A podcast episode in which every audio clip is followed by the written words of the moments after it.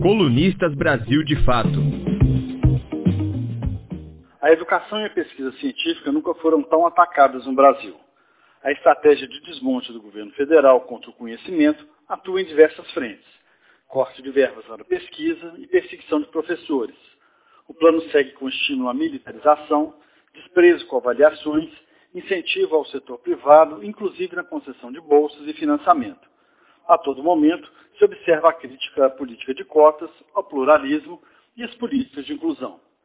Por isso é significativa a atitude de educadores, professores e cientistas que nas últimas semanas têm resgatado a importância do lugar que ocupam na sociedade. O pedido de demissão coletiva de coordenadores do INEP, responsáveis pelo Enem, escancarou a crise do setor. Uma crise dupla, na tentativa de manipulação do teste e na gestão a cargo de pessoas sem experiência em educação pública, o que resultou na mais esvaziada edição do exame desde sua implantação.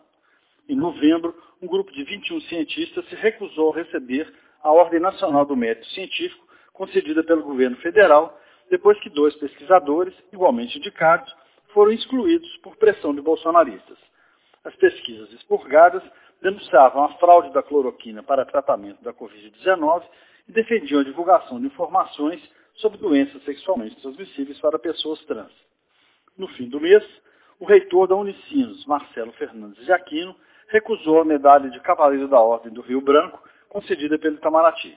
Segundo ele, o governo federal tem mostrado incapacidade em dar rumo correto às políticas públicas para as áreas de educação, saúde, meio ambiente, ciência e tecnologia.